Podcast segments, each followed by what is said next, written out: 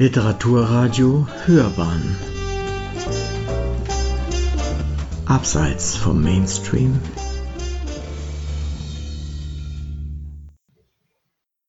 Psylocke. Wie Stereotype unser Konsumverhalten beeinflussen. Ob man eine Marke als hochwertig oder billig wahrnimmt, ob sie aus einem Land kommt, dem man gute oder schlechte Eigenschaften zuschreibt und wie Leute auf einen wirken, die Markenprodukte nutzen, all das beeinflusst tagtäglich unsere Kaufentscheidungen, auch unbewusst. Dabei sind negativ besetzte Bilder entscheidend. Sony kommt aus Japan, Mercedes aus Deutschland, Toblerone aus der Schweiz und das wissen die meisten Leute auch, die Produkte dieser Marken kaufen. Aber wie würde sich deren Wahrnehmung verändern, wenn der Artikel exakt gleich bliebe, doch die Schokolade aus Japan käme, die Gaming-Konsole aus Deutschland und das Auto aus der Schweiz oder gar aus Rumänien? Und was, wenn Apple-Fanboys nicht als kreative Hipster berüchtigt wären, sondern als biedere Buchhalter? Solchen Fragen ist der Soziopsychologe Arndt Florak von der Universität Wien mit Unterstützung des Wissenschaftsfonds FWF auf den Grund gegangen. Gemeinsam mit seinem Team und seinem Forschungspartner, dem Wirtschaftswissenschaftler Adamantios Diamantopoulos, hat er untersucht, wie Stereotype das Verhalten von Konsumenten beeinflussen. Markennutzer prägen Stereotype. Firmen legen viel Wert auf die Entwicklung einer Markenidentität und wir nehmen bekannte Marken oft als vermenschlichte Akteure mit bestimmten Eigenschaften wahr. Weniger Beachtung hingegen finden Stereotype über die Nutzer von Markenprodukten. Dabei haben Identität und Gruppenzugehörigkeit einen großen Einfluss auf das Konsumverhalten der Menschen. Dennoch heißt das nicht, dass wir nur auf Ideale ansprechen, die wir gern erreichen würden und die die Marken gern darstellen. Besonders attraktive Menschen, wie sie oft in der Werbung zu sehen sind, werden nicht automatisch als positiv wahrgenommen. Wie Psychologe Florak herausfand, stereotypisieren viele etwa eher schlanke Menschen als weniger warm und nahbar. Normalere Menschen seien oft bessere Markenbotschafter, ob im Alltag oder in der Werbung, weiß der Forscher. Es geht aber nicht darum, mich selbst in einem Stereotyp zu erkennen, sondern jemanden, der für mich nahbar und kompetent wirkt, erklärt Florak und ergänzt, man kann etwa mit verschiedenen Körperumfängen eine Gruppe ansprechen, eine andere damit wiederum auch abschrecken oder kalt lassen. Den derzeitigen Trend zu mehr Diversität in der Werbung findet Florak daher interessant und es aus Sicht der Verhaltensforschung wert, diese Entwicklung weiter zu verfolgen. Stereotype als Entscheidungshilfe. Stereotype sind sozial weitergegebene Zuschreibungen von Eigenschaften.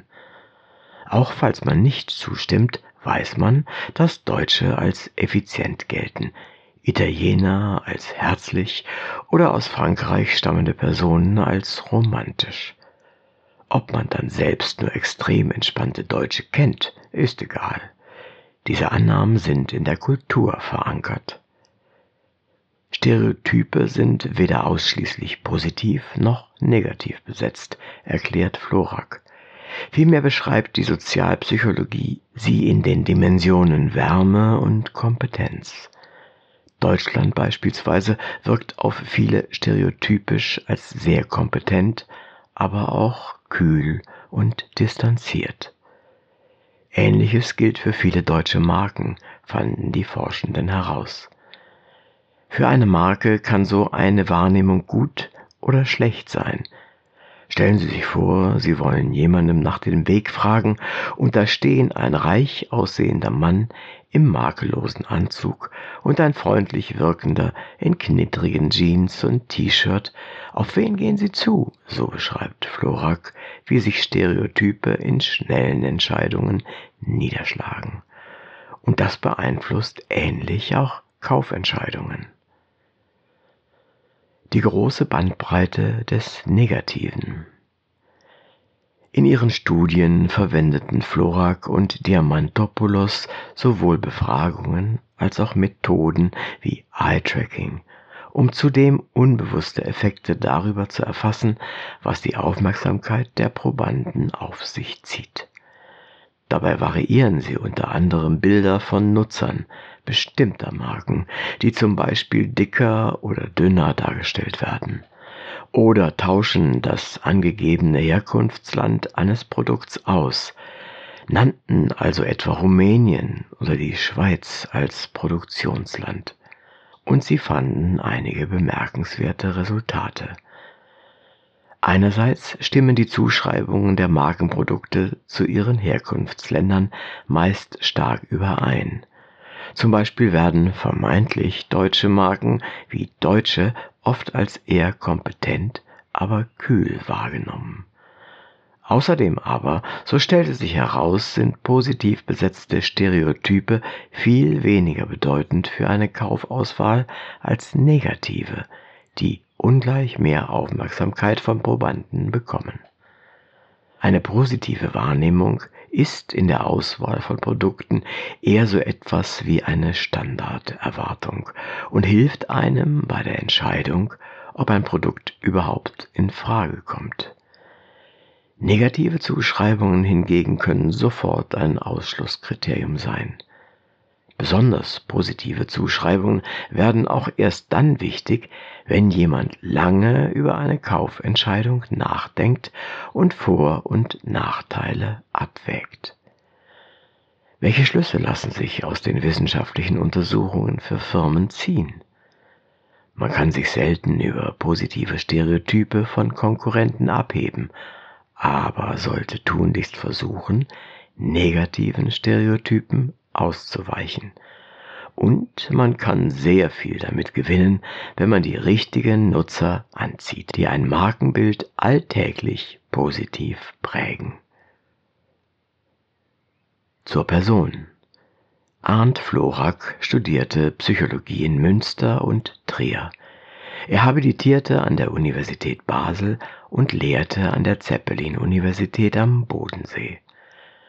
Seit mehr als zehn Jahren lehrt und forscht Florak an der Universität Wien mit besonderem Interesse an Methoden, die unbewusste Einstellungen, wie etwa bei Konsumverhalten oder kulturellen Unterschieden, messbar machen können.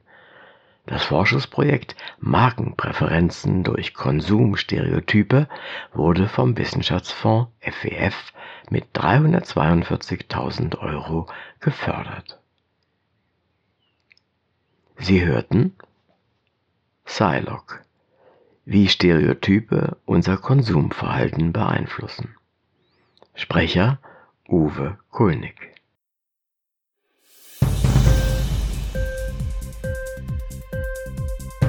Hat dir die Sendung gefallen?